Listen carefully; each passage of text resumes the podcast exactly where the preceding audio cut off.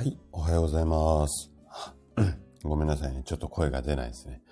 はい、じゃあ、おはようございます。えー、水曜日の朝になりましたので、ライブの方を始めていきたいというふうに思います。えっ、ー、と、ちょっとね、本題っていうか、ライブの方に入る前に、ツイッターの方に告知をしたいので、ちょっとだけお待ちいただけますか？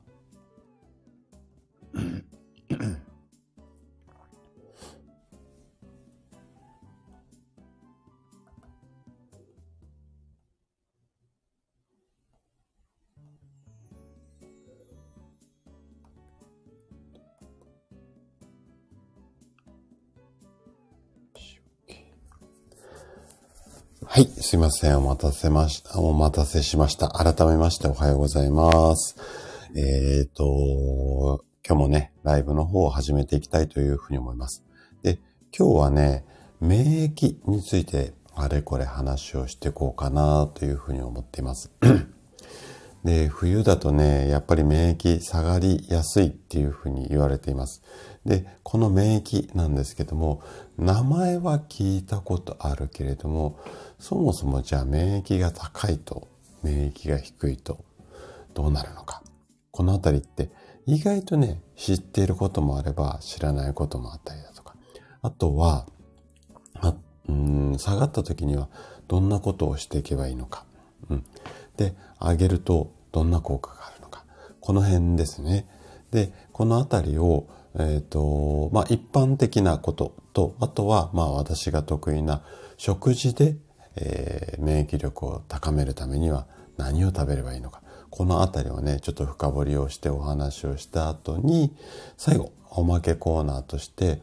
免疫を高めるツボっていうのがあるんですけども、これをね、3つほど紹介をさせていただこうかなと思ってます。で、大体ね、今7時過ぎなんですけれども、8時ぐらいまで、1時間ぐらいを目安にやっていきたいというふうに思いますので、よろしくお願いします。じゃあね、最初、あのー、ちょっとだけ、まあ、お知らせというか雑談というかさせてください。えー、先日からね、YouTube、うんようやくね、一本、えー、アップすることができました。いや、本当にね、大変でした。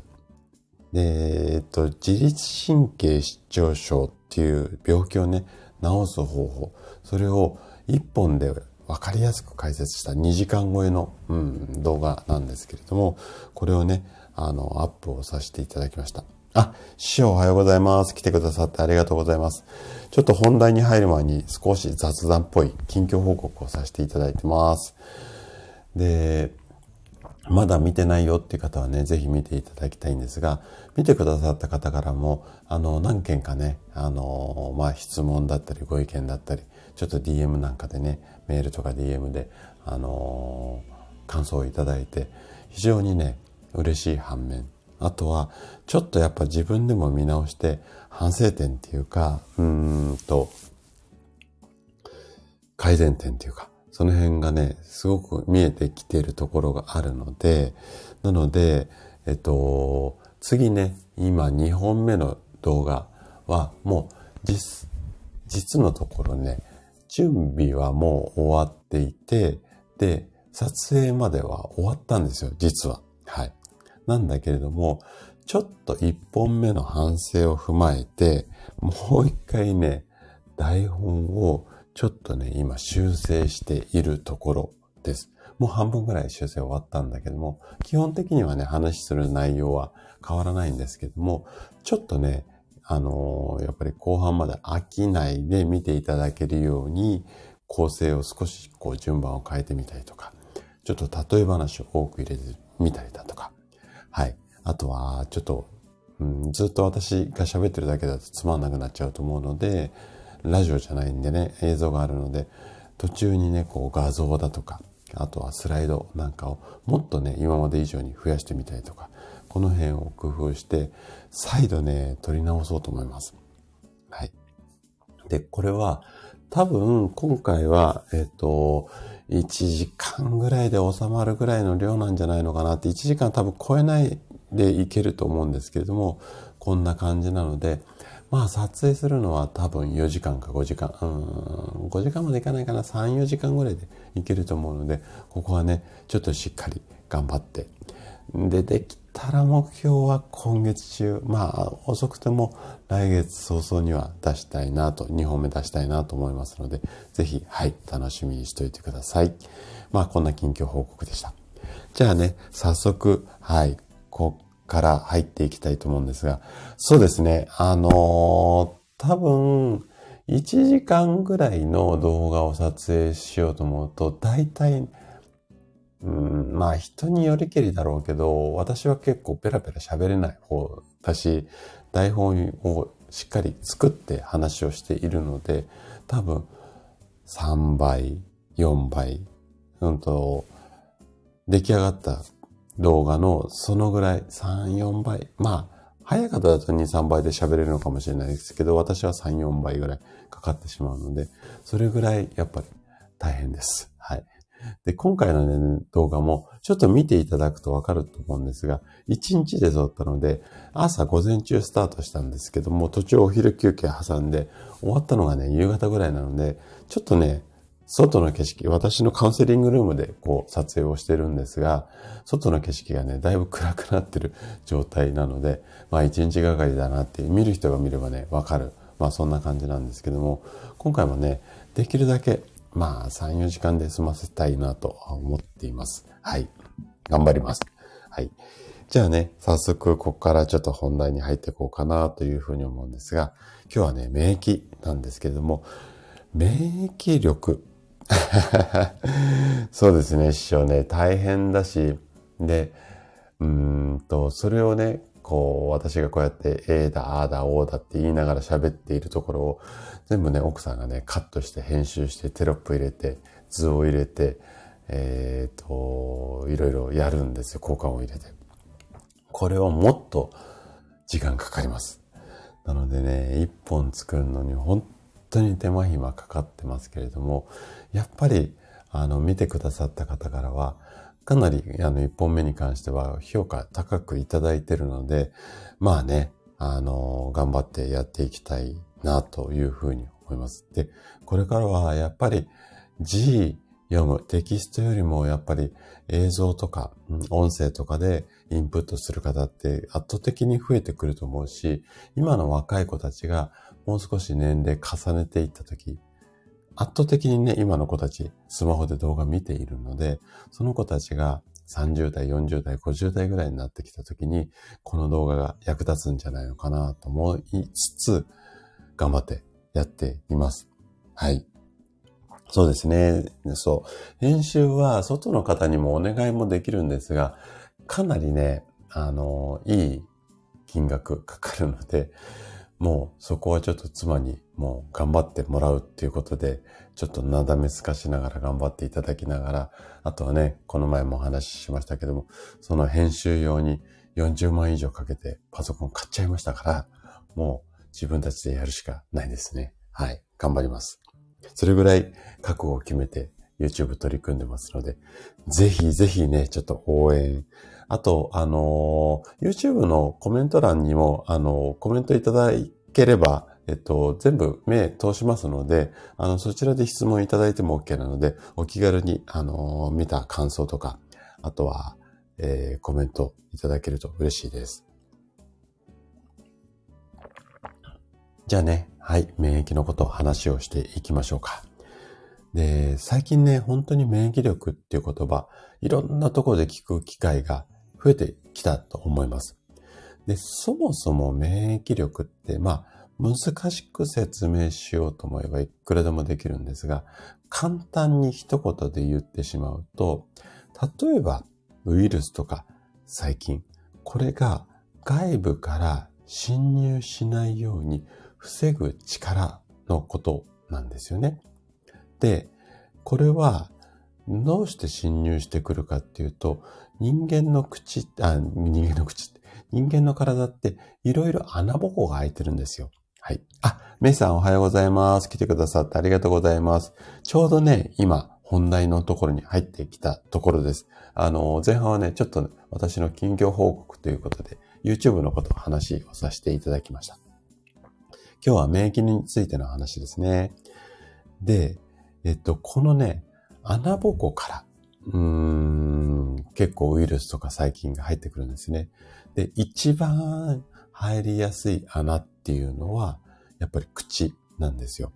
食べ物食べますよね。あとは、目だ、耳だ、鼻だ、あとは毛穴なんかも、あの、そういったところにあるんですが、こういった穴からウイルスとか細菌が入ってきて、体の中に入ってしまうと、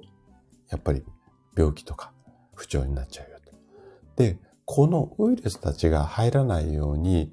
まずは体の入り口の穴の周りってバリアがあるんですよ。例えばなんですけれども、口の中って唾がバリアになってるんですよね。唾液です。はい。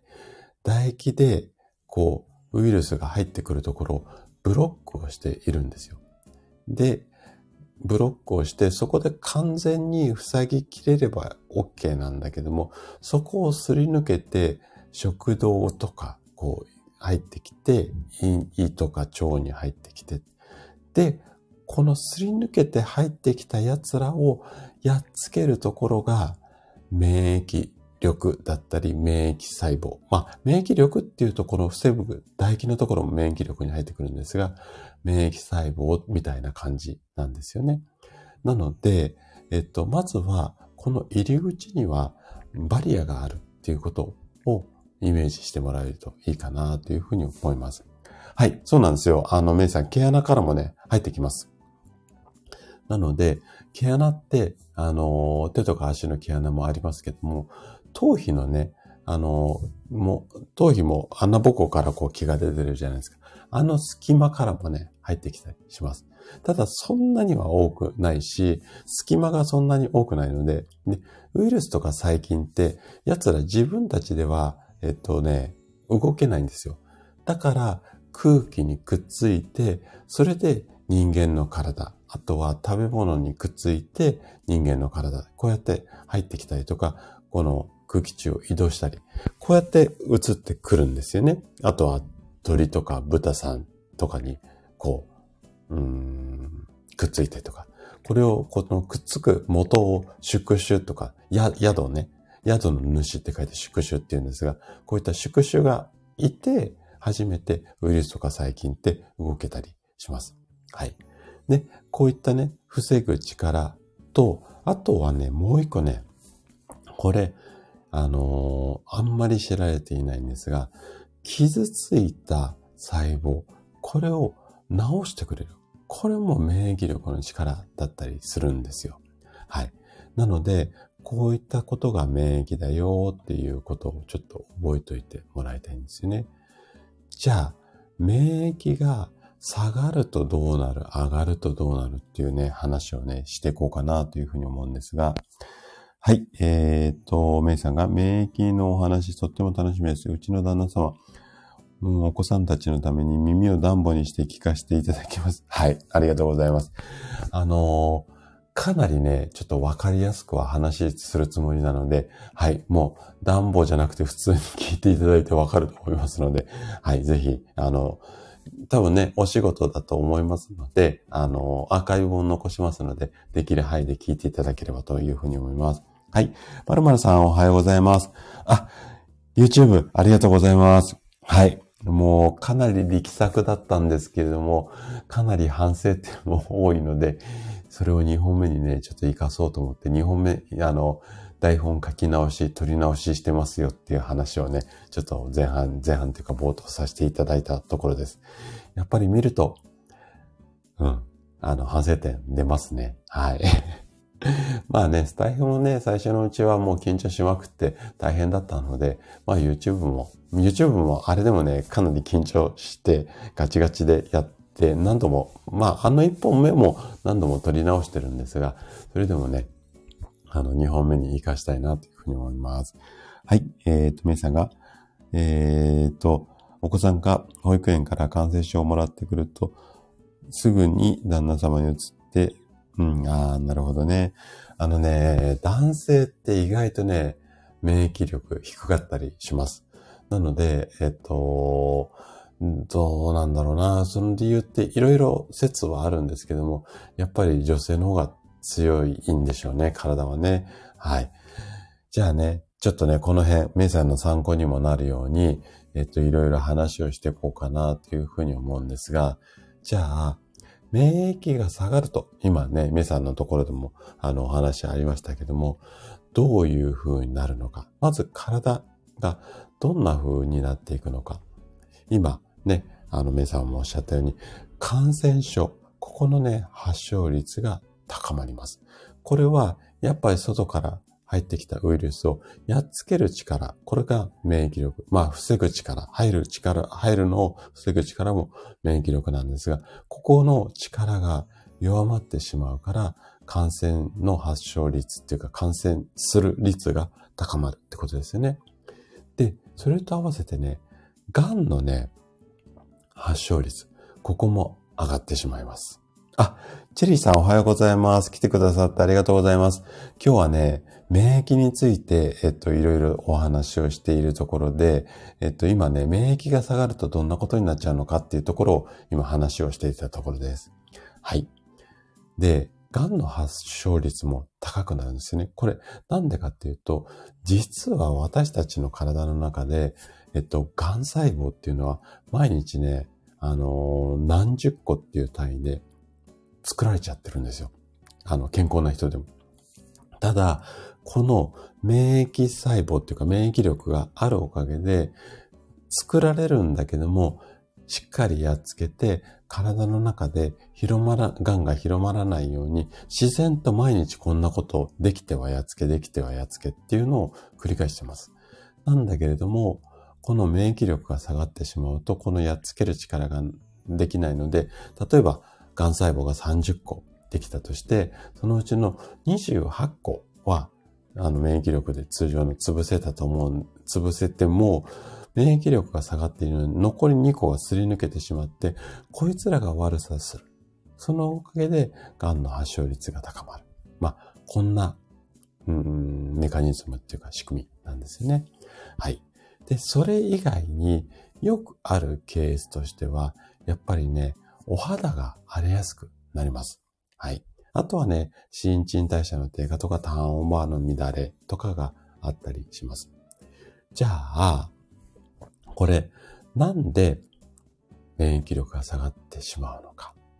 ここはいくつかあるんですけれども、ここはね、もうちょっと後で深掘りをしていきます。で、じゃあ反対にね、免疫力が上がるとどんなことが起こってくるのか。これは今言ったことと反対ですよね。感染に、感染症にかかりにくくなる。あとはお肌が荒れにくくなる。あとね、もう二つぐらいあるんですが、これはアレルギー症状、花粉症とかアトピー。これが、まあ、抑えられるって医学の教科書には書いてあるんだけども、ここは治るというよりも緩和されると思ってください。で、花粉症やアトピー、この辺も結局花粉も外から入ってくるじゃないですか。で、アトピーは免疫細胞の暴走なので、こういったところをこの免疫力が高いと、免疫細胞が頑張って働いてくれると抑えてくれる。あとはね、疲れにくくなる。これはさっきの新陳代謝の低下の反対側っていうことなんですけども、やっぱりね、いいことずくめなんですよね。はい。そうですね。あの、メイさん、癌はね、本当に、うんと、免疫。で、癌を治すために免疫療法っていう、うん、療法っていうか治療法があるぐらい、癌と免疫って密接に関係しているので、このあたりはちょっと注意をした方がいいというふうに思います。じゃあ、ここまで分かっていただいたことということにして、じゃあなんで免疫力が下がってしまうのこの原因です。で、知ってることも多いと思うんだけども、意外や意外知られてないとか気がつかないこともね、ちょっとお話をしていこうかなというふうに思うんですが。あ、はい、師匠、いってらっしゃい。あの、今日も頑張ってください。いってらっしゃい。じゃあね、まず皆さんがイメージしやすい免疫力が下がる原因。これは睡眠不足だったり、運動不足だったり、ストレス。うん。特にストレスなんかイメージしやすいと思うんですよね。この辺はパッと出てくると思います。次、ちょっと出づらいことっていうと、タバコとお酒なんですよ。この辺も意外や意外免疫力が下がる原因だったりします。あともう一つね、ここは見落とされがちなんですけれども、加齢です。うん、年齢重ねると、もう自然と免疫下がります。これはね、新しい細胞が生まれ変わる。この新陳代謝がどうしても年齢重ねると少なくなってくるので、これでね、あの、年齢重ねることによって免疫力下がっちゃうので、上げていかなきゃいけないんですが、ここはね、私もめちゃくちゃ当てはまるし、まあ、アルコールもめちゃくちゃ当てはまるので、この辺はね、注意が必要かなっていうところですね。あ、なおちゃん先生と職味さんおはようございます。来てくださってありがとうございます。はい。えっ、ー、と、今日は、えっ、ー、とね、免疫についてお話をしているところです。はい。そうなんですよね。職味さんね、あの、年齢重ねると下がっちゃうので、でも、職味さんは多分、動いて食べて、あとはね、この後出てきますけれども、笑ってっていうところをしてるので、おそらくね、個人的には免疫高いんじゃないのかな、なんていうふうに思っています。ただね、ストレスはあるんじゃないのかなっていうふうに思うので、あのー、その辺、バランスかなっていうふうに思いますけどね。はい。で、えー、っとね、今度は、じゃあ、免疫力ってどうやって上げていくのかっていうところをちょっとね、深掘って話をしていきます。で、えっと、一番詳しく話するのは免疫力を高める食べ物っていうところはね、具体的に紹介をしようかなというふうに思うんですが、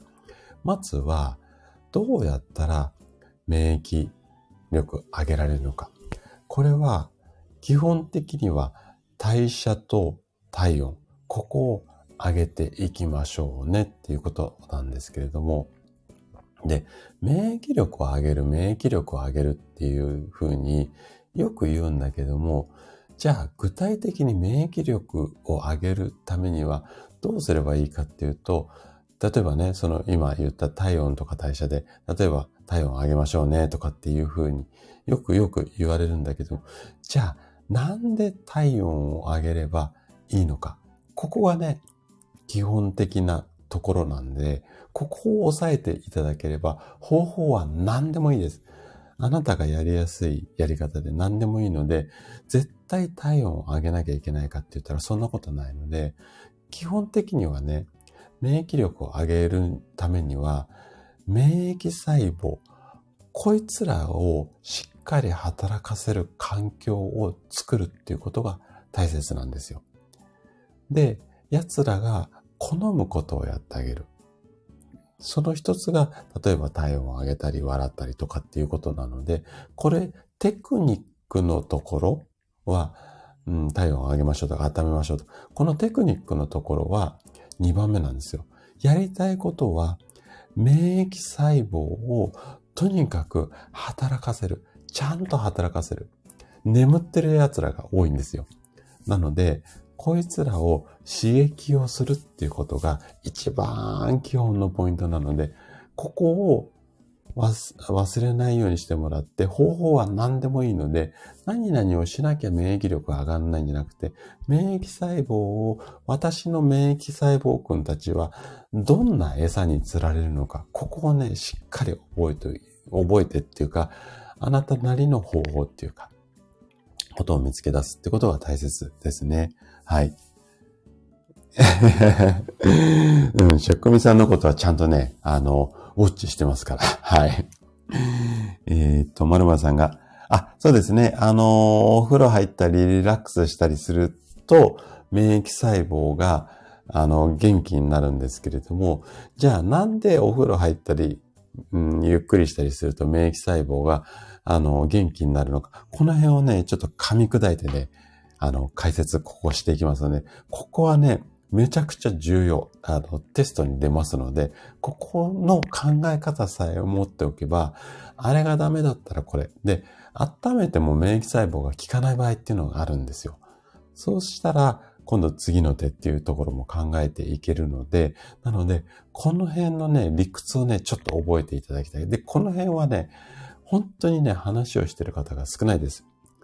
うん。なので、テクニック論ばっかりなんですよ、世の中。なんだけども、この基本っていうところを覚えていただくと、このテクニックが腑に落ちて、なので続けやすいので、ここね、しっかりちょっと覚えていただければいいというふうに思います。はい。えー、っと、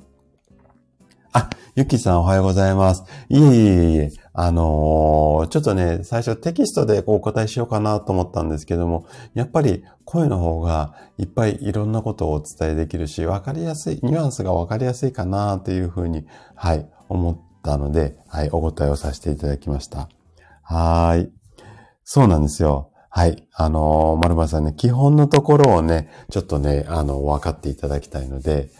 で、まずそもそも免疫細胞ってやつをもうちょっとね、分解をして説明をしたいと思います。ここね、ちょっと難しい言葉が出てくるので、さらっといきたいと思うんですが、まず体の中に異物が入ってきたとき、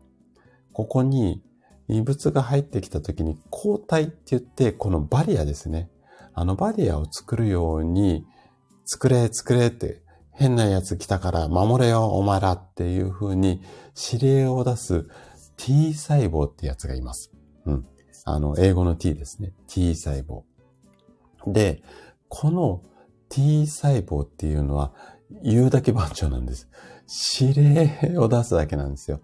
で、この T 細胞の指令を受けて、実際にバリア、抗体を作るのが B 細胞って言われるやつで、これ具体的に言うと、リンパ球ってやつです。このリンパ球って名前聞いたことがあると思いますよね。で、このリンパ球くんっていうのは、体温が上がると、このリンパ球が増えて活性化する、こんな性質があるんですよね。なので、例えば T 細胞くんが一生懸命指令を出しても、体が寒いまんまっていうか冷たいまんまだと、このリンパ球増えようと思っても、増えたとしても活性化しないんですよ。動かないんですよ。うん。動かないリンパ球ばっかり増えるので、なので免疫力が上がらない。なので、反対に少ない数、あんまり T 細胞が指令出さなくても、ちゃんと働くリンパ球がバンバン少ない数でもいれば、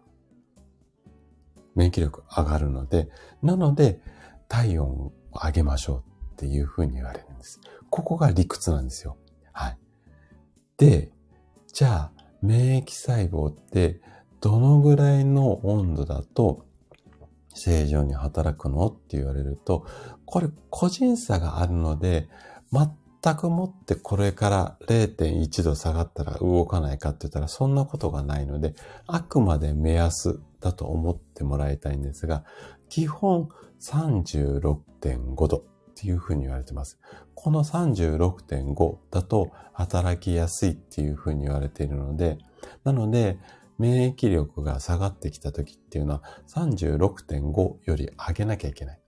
うん。で、うちに来院された患者さんは最初の検査で体温も測ったりするんですが、6度5分から7度ぐらいまでないと、やっぱり免疫力が低いから、それは凝ったり張ったりしますよねっていう判断をもとにして治療計画を組んだりするんですけども、皆さんね、もうね、5度台とかっていう人もいますね。体温測ると。うん、皆さん低い。もう、6度5分以下の方が8割9割です。もう、腰痛肩こりで来院される方。ぐらい、やっぱりね、免疫関わってきます。はい。えー、っと、はい、えっ、ー、と、メイナさんかな？はい、おはようございます。来てくださってありがとうございます。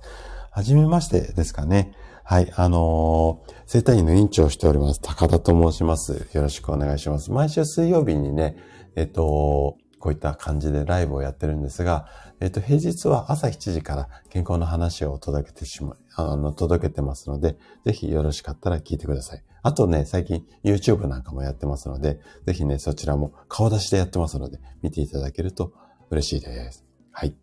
じゃあね、ちょっと体温続きいきたいと思うんですが、これ36.5度が基本なんですけども、これね、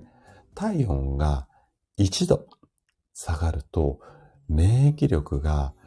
はい、30%ほど下がるっていうふうに言われてます。だから、5度台なんて言ったらもう免疫力がね、そもそも下がっちゃってる状態なんですよね。で、反対に体温ね、1度上がると、あんまり上がりすぎるとちょっとね、人間は死んじゃうのであれなんですけども、1度上がると、おおよそ5倍から6倍免疫力が上がるって言われているので、なので、体温を上げましょうっていうふうに言われる。ここの考え方、すごく大切なと覚えておいてもらいたいです。はい。あ、はい、いえいえいえいえ。あの、顔文字送っちゃいますよね。はい。はい。あの、はじめまして、ぜひよろしくお願いします。はい。そう。あ、まるまるさん、ちょっと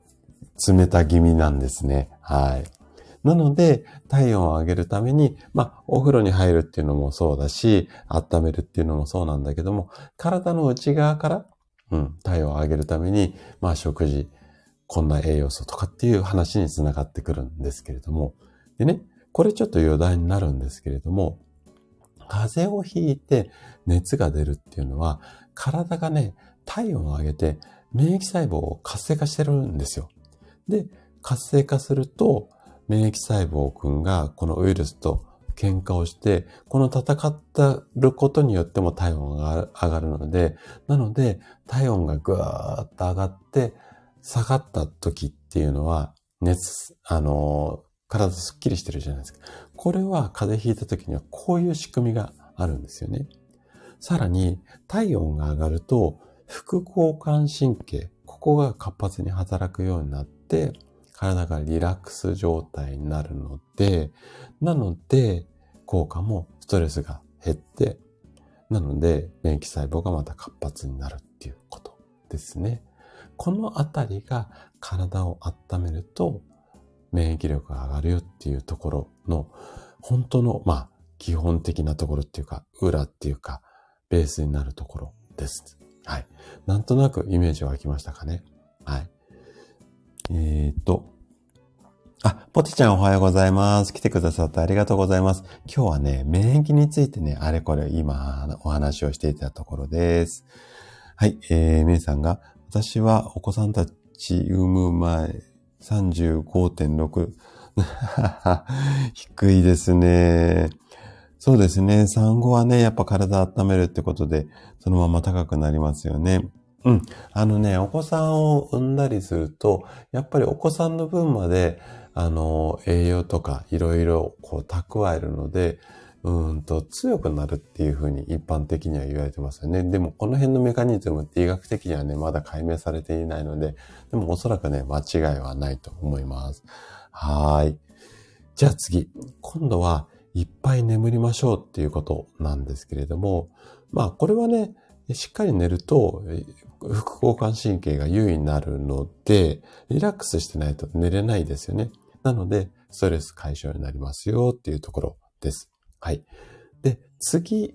が、こんなことすると免疫力上がるよっていうのは、食事と腸内環境です。で、ここはね、ちょっと後半、後半、あの、後半と言ってももう30分過ぎたの後半なんですけども、もう少し後で深掘りをしていきます。あとは、笑う。これも聞いたことあると思うんですけれども、あの、笑うとなんで免疫力が上がるのか。この辺もね、ちょっとね、あの、基本のところ解説したいと思います。で、えっと、笑うとリラックスする。まあ、副交感神経になって、あの、優位になってリラックスするっていうところは、ここはね、なんとなく皆さんも、あの、イメージしやすいというところだと思うんですが、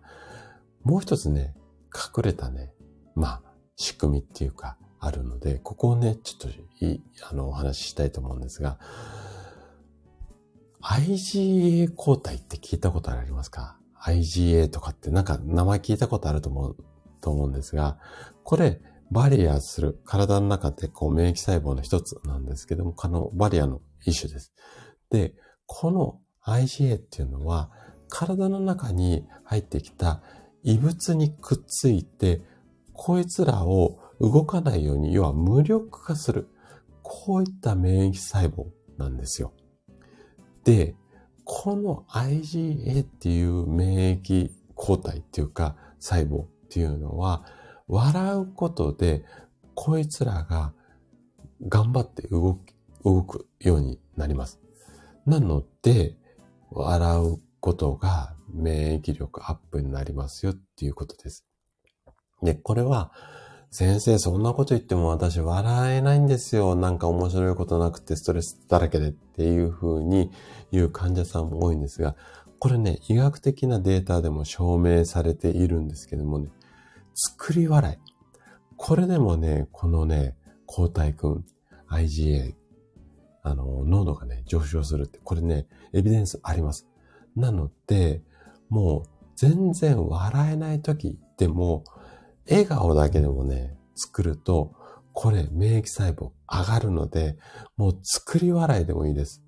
あとは、なんか、やっぱり、あのー、自分で好きなお笑い芸人とか、あとはね、これね、結構患者さんに、えっと、言うと、あ、それならできそうっていうふうに言われることがあるんですけどこの作り笑いでね。動物とか好きですか？とか、小さいお子さん好きですかって聞くんですよ、患者さんに。で、例えば動物だったらワンちゃん好きですよとか猫ちゃん好きですよとか小鳥が好きですよとかいろいろあると思うんですが、あとはね、小さいお子さん好きですよっていう方、まあ嫌いっていう方もいらっしゃると思うんですが、で、そう、例えばね、ワンちゃん好きですよとかっていう方、患者さんだったら、じゃあね、ワンちゃんの動画を YouTube で動画探して、もうね、ワンちゃんがね、なんか転げたりなんか芸したりとか、そういう動画を、あの、1日10分見てくださいって。うん。そうするとね、やっぱ好きなもの見るときって自然と顔が微笑むんですよ。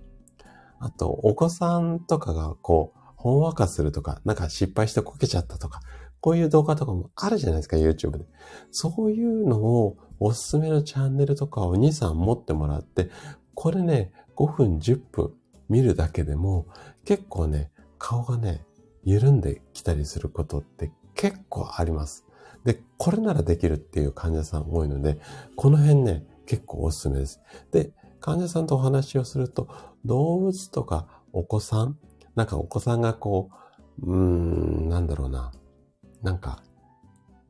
食べてる時に寝ちゃった動画とかあるじゃないですか。ああいうようなやつ。ああいうようなやつを見るとなんかほのぼのする気分になるとかっていう方であれば、そういうもの。なんかそういう、こう、好きなものを見つけていただけるといいんじゃないのかなっていうふうに思います。あとは、なんかね、笑えるような、あの、ショートムービーでもいいし、なんかそういう、こう、コメディ系の、まあドラマとか映画とかもあるじゃないですか。ああいうものを見るっていうのもいいと思います。はーい。えーと、ちょっとコメント戻りますね。えーと、なおちゃん先生も体温低いんだ。なるほどね。多分、ワンちゃんとかも体温低い子って、ちょっと弱い子多いと勝手に思ってるんですけども、おそらくね、この辺多分、あのー、ワンちゃんも人間も一緒かなというふうに思います。はい。あ、シロさんおはようございます。そうなんですよね。あのー、やっぱりね、笑うこと結構いいと思います。で、えっと、職人さん、あの、免疫力高いかもってお話ししたじゃないですか。まあ、職人さんとね、会ったことないんであれなんですけど、ライブの時結構職人さん笑ってるんですよね。あの、皆さんとお話をしながら。だから、多分、あの、料理ライブとかやってる時も、笑ってるはずかなと思っていて、ここでね、免疫力高いんじゃないのかなって勝手に推察しています。はい。あ、そうですね、ポテちゃんね、もう口角上げるもそうだし、本当にね、なんかね、くすっていうのでもいいし、なんか怒ってなきゃいいってことです。笑うっていうとなんか、ガーって一生懸命笑う方向に持っていかなきゃいけないって思う方も多いんですけれども、意外と怒ってなきゃいいぐらいに思っていればいいかなというふうに思います。あ、いいですね。あの、なおちゃん先生、お子さんとワンちゃん、もうね、あの、この辺って多分動物とお子さんって笑うっていうか、表情緩む鉄板だと思うんですよ。なので、ね、ご自分の周りに環境、そういう環境があれば、そういう感じでもいいし、なければ今動画があるので、そこをね、上手に活用してあげればいいんじゃないのかなっていうふうに思います。はい。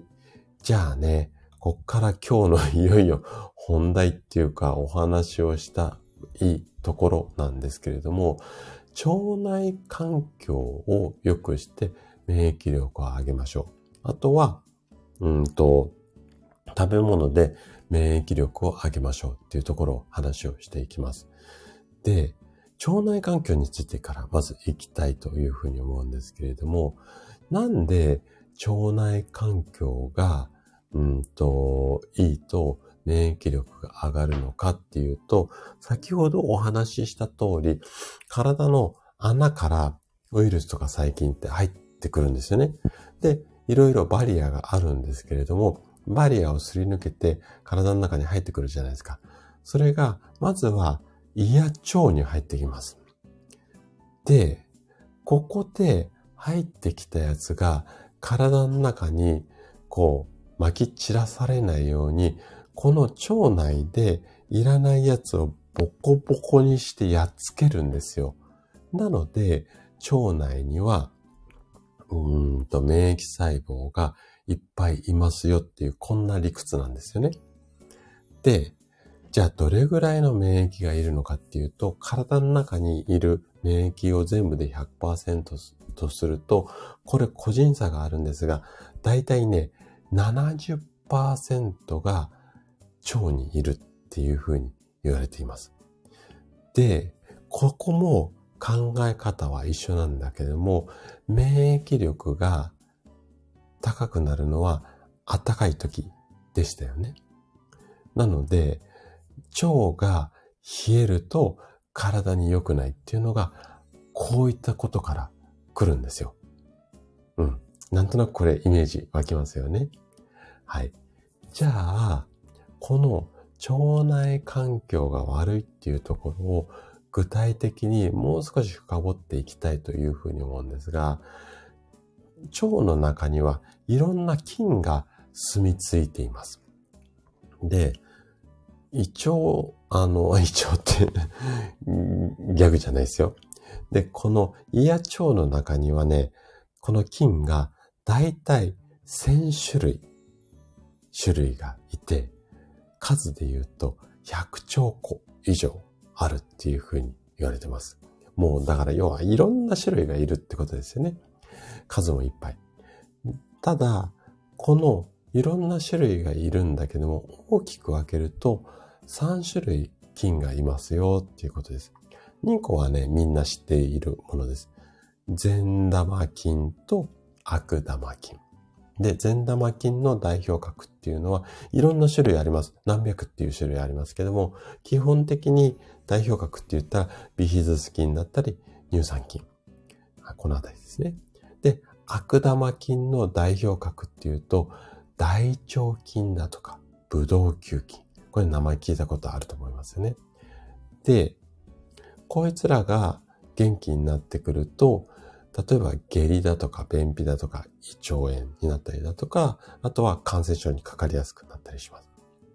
で、この二つが代表的なんですけど、もう一種類いるんですよ。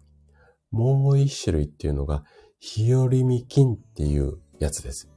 で、こいつらはいいやつか悪いかっていうと、もうね、全然ね、どっちつかずの菌で、具体的にはね、ちょっと名前聞いたことないと思うんですが、バクテロイデス菌だったりとか、フィルミクテス菌。ごめんなさいね。カタカナがちょっと弱いタイプなので、こういった菌がいて、で、このヒオリミ菌っていうやつが、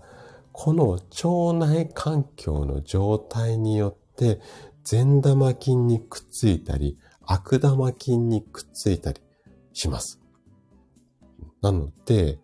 この日和見菌を善玉菌寄りにしてあげることが、いわゆる腸活っていうか腸内環境を良くする動き方っていうかやり方なんですよね。はい。で、この割合なんですけども、理想のバランスとすると、善玉が2、2 20%、悪玉が10%、日和見が70%。これがいいバランスって言われてます。で、この70%を善玉菌寄りにしてあげることで、いい感じに整うっていうふうに言われています。はい。で、体にいいために何をするのかっていうのが、まあ、この善玉菌の餌となるのを日和見菌に食わせるんですよ。で、その、うんと、例えば、ヨーグルトを食べると腸内環境にいいとかっていうのは、これが善玉菌の元となるんだけども、これを日和見菌に食わしてあげて、で、この日和見菌がえっと、善玉菌の方にスルスルってすり寄っていくと、腸内環境が良くなる。こんな感じなんですよ。で、体が冷えると、この日和見君たちがあんまり働かず、かつ悪玉菌がちょっと、うんと、体温が下がると元気になってくるんですよ。なので、体冷やさないで温めましょう。胃腸を温めましょうっていうことが、この辺から見えてくるっていう感じですね。なんとなくイメージ湧きましたか？はい。うん。そうなんですよ。もうね、あのー、怠け者だし、あ、そうですね。あの、働く細胞。この前まで確かね、Amazon プライムでもね、なんか、プライム会員は確か働く細胞何話か見れてたはずなんですよね。はい。うん。なので、そう。あのね、みんなね、善玉菌増やそう増やそうっていうふうに、まあ、間違いじゃないんだけど、この日和見くんを善玉寄りにしてあげるっていうのが、まあ、医学的には正しい考え方ですね。じゃあ、どんなものを私たちが食べていけば、この日和見くんがこっち側に寄ってくるのかっていうところなんですけれども、栄養素で言うと、ぱいあるんですけれども、栄養素だとちょっとイメージが湧きづらいと思うので、食べ物でちょっと今日はね、紹介をしていこうかなというふうに思います。で、基本的には2つ意識してもらいたいんですけれども、えっ、ー、と、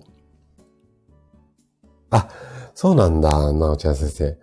時々無料なんですね。もうね、あれはね、学校の教科書にしてもいいぐらい、やっぱり漫画ってわかりやすいですよね。あの、すごく見やすいと思うし、もう、あれは本当にお子さんたちにもね、見てもらいたいですよね。はい。えー、っと、あ、まるまるさんもご覧になってた。もうあれね、もう本当に教科書に入れてもらいたいですね。はい。あ、ヨンさんおはようございます。来てくださってありがとうございます。えっ、と、はじめましてですかね。はい。あの、生体院の院長をしてます。高田と申します。毎週水曜日にね、こういったライブをしているのと、えっ、ー、と、朝7時からはね、平日、あの、健康情報を届けていますので、ぜひね、よろしくお願いします。じゃあね、免疫を上げるために、二つのものを意識したいんですけれども、まず一つが、まあ、野菜とか果物ですね。で、もう一つは、タンパク質なんです。もうね、タンパク質鉄板です。ここは絶対意識してもらいんですもらいたいんですが、基本的にはお肉、お魚、乳製品、大豆、ここでタンパク質を取っていきたいんですけれども、で、お肉であれば、まあ、レバーとか鶏の胸肉がいいんですけれども、レバーの中でも豚さんのレバーがいいっていうふうに言われています。で、このなんでそれじゃあ豚さんのレバーがいいかっていうと、免疫グロブリンっていうものがあるんですよ。あのー、こういった、まあ、成分だと思ってください。で、これが抗体を増やしてくれるんですけれども、ここがいっぱい入っているのが豚レバーだったりとか、鶏の胸肉だったりするんですよね。お肉では。で、お魚で言うと、うなぎとかイカなんですよ。なので、えっと、お肉の豚レバーはちょっと苦手な方もいらっしゃると思うので、置いといて、やっぱ鶏の胸肉が鉄板。で、お魚は、うなぎね、毎週のように食べられるようなリッチな方はいいと思うんですが、なかなか難しいので、イカさんなんかがいいと思います。あとはね、卵。やっぱりね、卵がね、一番取りやすいです。アレルギーがなければ卵がおすすめですかね。あとは、大豆製品。まあ、納豆とか豆腐。で、あとは乳製品。チーズとかヨーグルトなんですけれども、やっぱりお肉とかお魚は高かったり、ちょっと苦手なものがあったり、あと乳製品も好き嫌いがあったり、卵もアレルギーがあったりもするので、なので、個人的にはやっぱり大豆でタンパク質を取っていくっていう方がいいかなっていうのと、あとはお肉類だと、ちょっとね、お肉を消化するのに胃腸が頑張って働かなきゃいけないんですよ。で、先ほどからお話ししてる通り、免疫細胞って胃腸で結構いっぱいあって、胃腸の働きを良くしていかなきゃいけないじゃないですか。だから、消化吸収にあんまりそこの働きを使われたくないんですよね。なので、どっちかっていうと、植物性のもの。うん。で、卵はね、どっちつかずなんですけれども、卵だったり大豆のあたりがいいんじゃないのかなっていうのが個人的な見解です。はい。えー、っと、あ、猫さんおはようございます。来てくださってありがとうございます。えっ、と、はじめましてですかね。はい。あのー、生体院の院長してます、高田と申します。今ね、オンラインで健康情報いろいろとね、話をしている、あのー、やつなので、で、毎朝ね、7時から健康の情報をお届けしているので、よろしかったら聞いてください。今日はね、免疫についてお話をしていたところです。じゃあ次。今度は野菜とか果物ですね。ここはやっぱり野菜に入っているビタミンとかミネラル。この辺がやっぱり腸内環境を整えたりとか、あと食物繊維ですよね。あの野菜には多く含まれているので、積極的に取りましょうっていうところと、あとはね、果物の中にもよく入っているんですが、まあ野菜にも入っているんですが、ポリフェノール。このあたりが免疫力を高める食べ物なんですね。で、名前聞いたことあると思うんですが、まあ、ちょっと今日時間ないので、ここは割愛しましょう。うん。あの、なので野菜とか果物と、あとは大豆製品を食べてあげると、腸内環境が整うんじゃないのかなっていうふうに思います。で、あとはね、うん、そうね。じゃあ、あこの辺もね、ちょっと、うん、免疫を上げるためにはね、一番ね、えっ、と、お勧めしたいのがね、まあ、タンパク質が一番なんだけども、二番目ね、野菜っていうよりもね、キノコなんですよ。はい。で、キノコなんでいいかっていうと、食物繊維の一つであるベータグルカン。こいつがね、免疫細胞をね、頑張って働かせてくれるっていうね、すごくね、あのー、効果があるっていうふうに言われてます。で、ここはちょっと都市伝説的になるので話半分に聞いてもらいたいんですが、癌のお薬が効かない人に、ちょっとこう、民間療法で、こういうの飲むと癌が治ったとかって、こう、ちょっと眉唾的なものがあるじゃないですか。この中に結構キノコ含まれてるんですよ。で、さっき言った通り、癌細胞をうんぬんかんぬんっていうところで、このキノコと関連あるんじゃないのかって、まあ、この辺はね、ちゃんと臨床のデータ出てないので、はっきりと言い切れないんですが、それぐらいキノコ類っておすすめだったりします。あとはね、椎茸。ここはね、あの、干し椎茸にした方が、ビタミンの栄養価が上がります。で、ビタミンの中でもビタミン D ですね。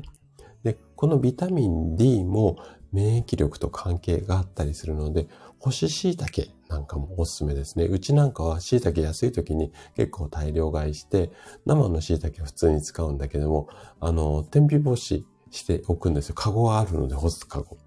で、その干し、天、天然で 干し椎茸うち作ってるんですけど、それをお味噌汁の中に入れたりなんだりね、して食べてたりします。はい。あとは発酵食品ですね。で、味噌とか納豆、キムチあたりもいいんですが、私がおすすめなのは甘酒なんですよ。で、今ね、麹、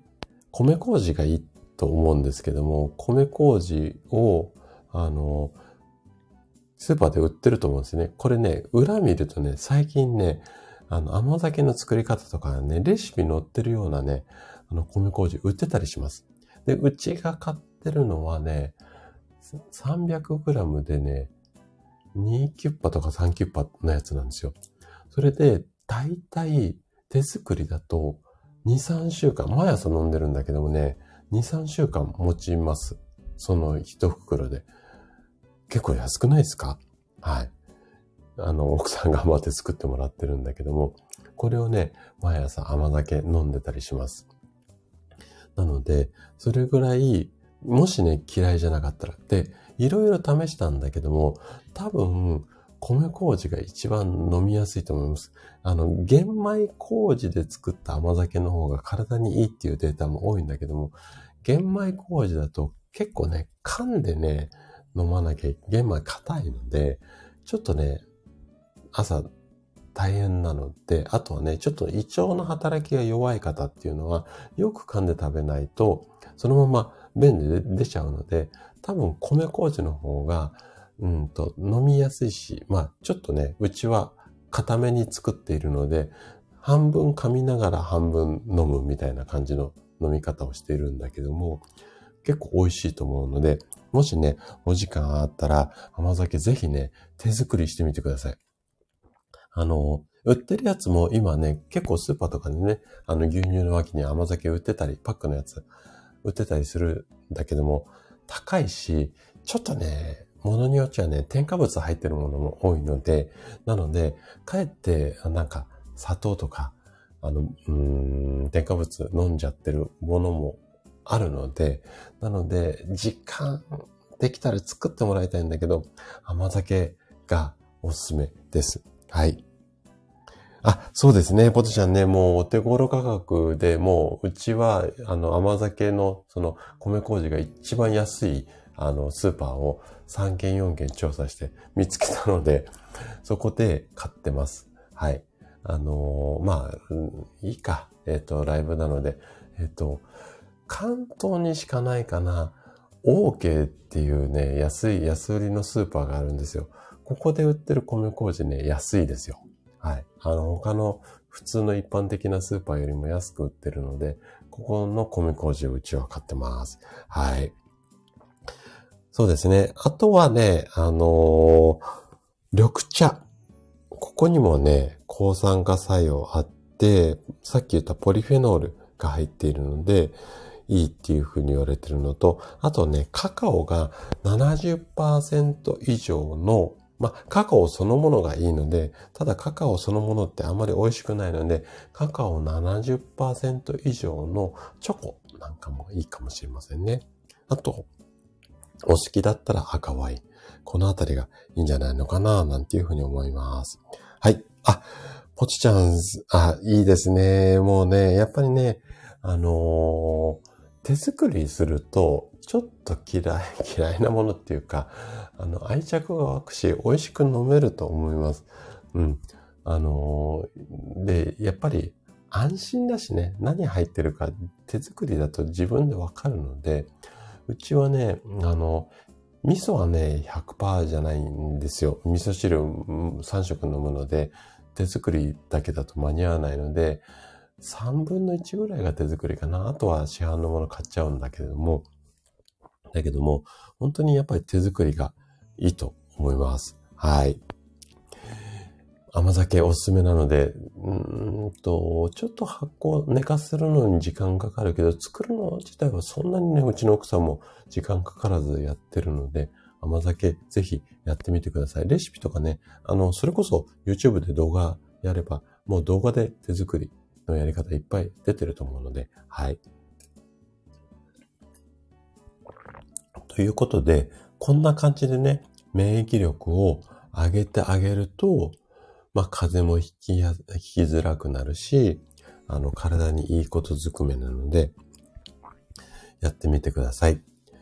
で、そうは言いつつも、とにかく速攻で免疫力を上げたいよっていう場合とか、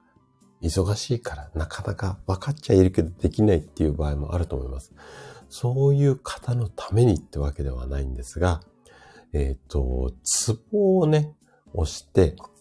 免疫力を上げちゃいましょう。これは人によってですけど、瞬間的に効果が上がる方も多いです。なので、今日のおまけコーナーは、また一部のマニアにはご好評のツボコーナーですね。免疫を上げるツボ。これをね、3つ紹介したいと思います。で、えっ、ー、と、3つあるんだけども、2つはね、ちょっと1人だと押しづらいので、押すというよりも、温める方がいいかなっていう感じです。どれも以前紹介したことあるツボなので、聞いたことある名前がいっぱい出てくると思います。じゃあ一つ目、これ自分でやりやすいところなんですけれども、足三里ですね。はい。あの、よく登場するやつです。場所は、膝のお皿の外側。ちょっとね、あの、膝から、うんと手一本っていうか指4本分ぐらい下のあたりですね。で、ここの足三里は、えっと、もう覚えちゃってください。教科書に出ます。ここはね、本当にね、万能ツボとしても知られているんですけれども、胃腸の働きを良くするツボとしても有名なんですよね。なので、さっき言った免疫細胞が頑張ってうわーって働くように、なんて言ったって胃腸の中には70%の免疫細胞がいますからね。なので、ここをガンガン押して、で、押しやすいし、あのね、気持ちいいと思います、ここは。結構自分の指で、で、あの、ツボ押しって人差し指とか中指で押してると、ちょっとね、押し慣れてないと、私なんかはね、毎日人の体触って押してるので、慣れてるからいいんだけれども、マッサージとかし慣れない人がやると疲れちゃうんですね。自分の体をやっているのに。なので、えっ、ー、と、人差し指とか中指だと結構ね、指のパワー、特に女性はね、指のパワーないので、親指で押しやすいツボが、やっぱりこう、ツボ押しやりやすいと思うので、で、この足三里って結構親指で触りやすいところなので、やりやすいと思います。はい。そうですよね。なので、あの、ここをなんか触りながらさっきの話じゃないけども、なんか、例えばね、ワンちゃんの動画を見たりとか、お子さんの動画を見たり、それで、まあ5分、10分なんてやってあげると、一番いいんじゃないのかなって思います。はい。じゃあこれ一つ目ね。二つ目。二つ目は、頭のてっぺんにあるツボなんですが、百絵っていうツボです。100は数字の100に、絵はね、合うっていう字なんだけども、100絵。ここは、ちょっとね、自分の手でね、押すと、うんと疲れちゃうツボなので、ここはね、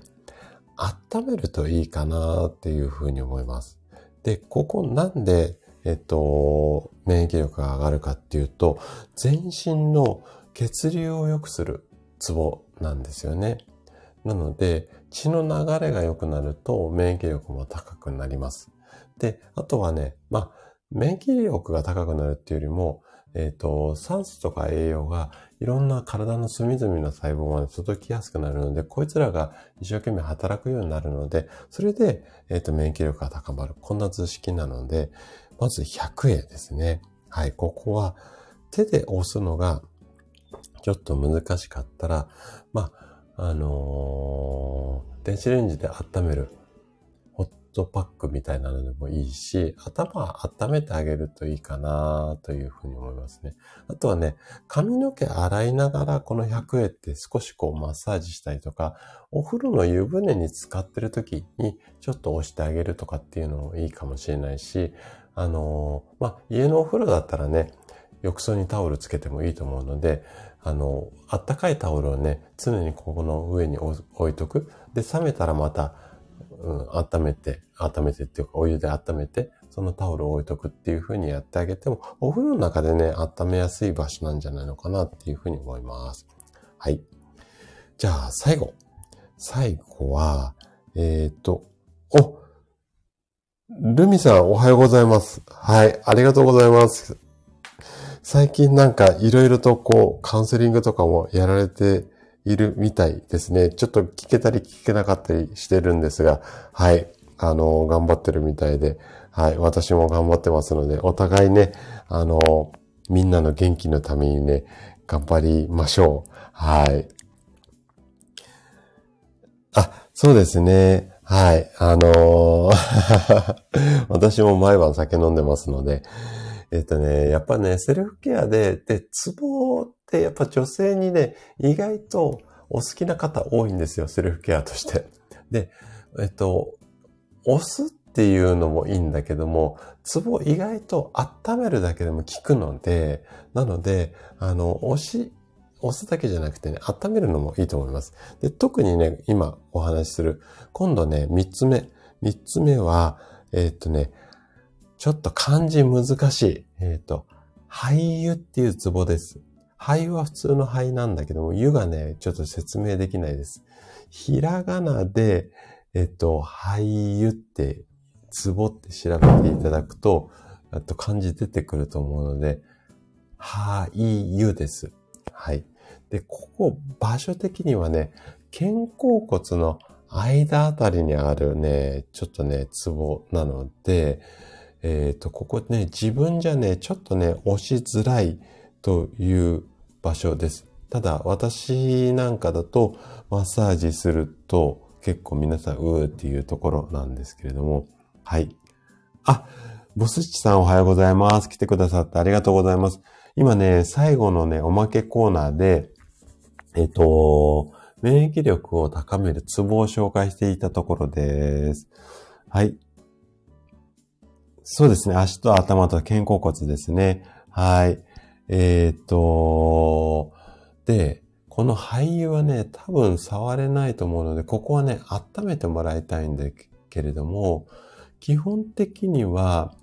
あのー、ここは東洋医学的に言うと、呼吸器とか皮膚と密接な関係があるのと、肺を元気にしとくと、外部からのね、あの、ウイルスとかを侵入する。まあ、呼吸が浅いとね、こう、免疫力が下がるっていうのはなんとなくイメージ湧くと思うんだけども、肺の働きを良くすることで免疫力を上げましょうっていう、まあ、考え方。まあ、平たく言うと、外から入ってくるものをブロックするために、この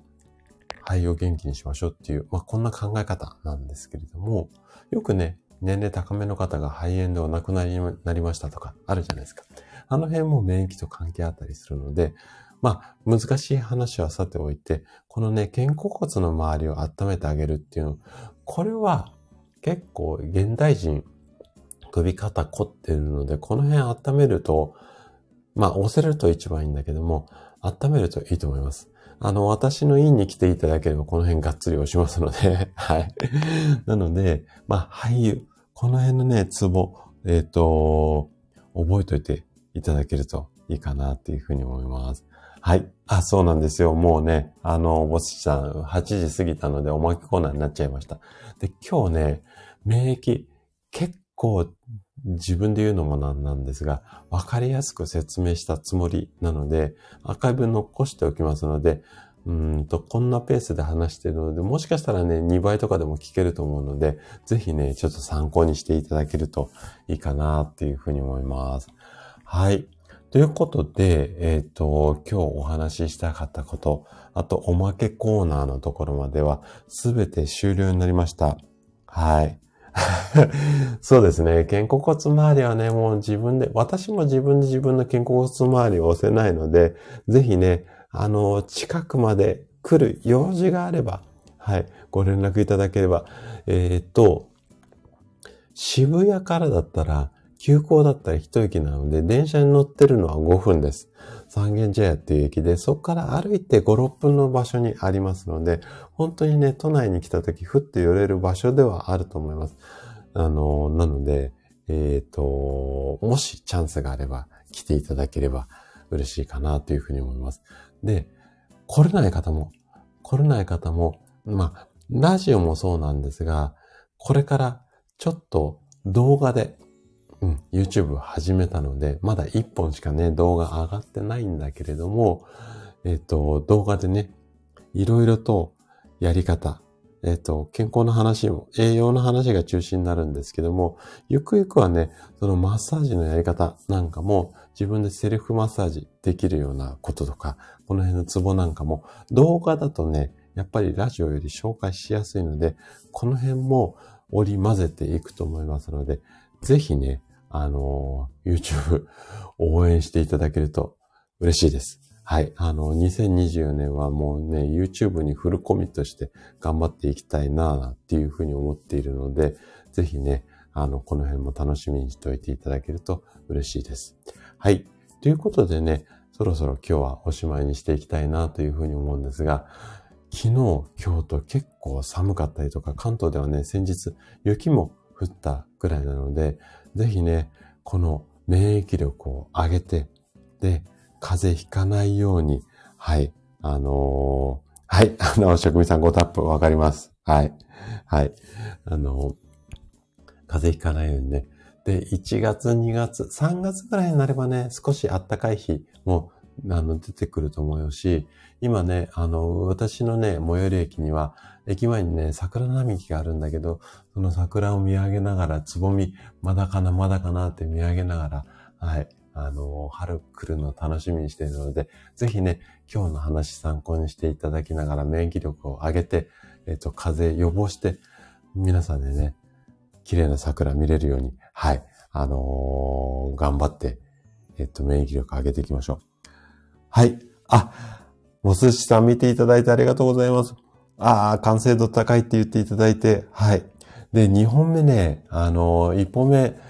高いって言っていただいたんですが、私なりに反省点いろいろあるので、今ね、台本書いて動画撮ったところまでやったんだけど、台本書き直してもう一回2本目撮り直します。はい。もっと完成度高くしていきますので、はい。ぜひね、2本目も今月末、来月頭には出せると思います。で、2本目はね、足がつる、小村帰りについてね、あのー、全然知らないことたくさんあると思うので、ここも徹底的にね、わかりやすく、見たことも聞いたこともない足がつる原因、話していきますので、ぜひね、そちらもね、楽しみにしといてください。はい。えーと、あ、エレンヌさん、はい、おはようございます。はーい。はい。あの、アーカイブ。今日はね、結構ね、免疫のことについて分かりやすくお話できたと思いますので、ぜひね、アーカイブ。はい。あの、YouTube も、はい、ぜひ、よろしくお願いします。はい。もう、ルミさんね、ちょっと今年はね、フルコミットするつもりで、もうね、私が編集じゃなくて、奥さんがね、頑張ってやってくれてます。もう奥さんに頭上がりません私は今。で、その編集のために、もうパソコンも新しく買い替えて、なんと40万以上も、あの、ローン組んじゃいました。はい。なので、もう絶対頑張りますので、ぜひ皆さんには応援してもらいたいです。はーい。えっ、ー、と、あ、もしさん。そうですか。もうね、あのー、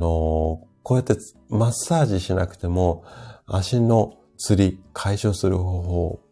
めちゃくちゃわかりやすく1時間近くかけて解説しますので、こちらもね、ぜひお楽しみにしといてください。もうね、はい、あの、職人さんね、もう本当に奥さんには頭上がんないし頑張っていただいてますので、はい、頑張ってお皿洗って拭きます。洗濯物も干します。はい、頑張ります。はい、ということでね、はい、あの、今日もね、今週残り後半水曜日なんでね、あの、週末に向けて頑張って、はい、いきたいというふうに思います。では、今日はこの辺で失礼します。はい。ありがとうございました。はい。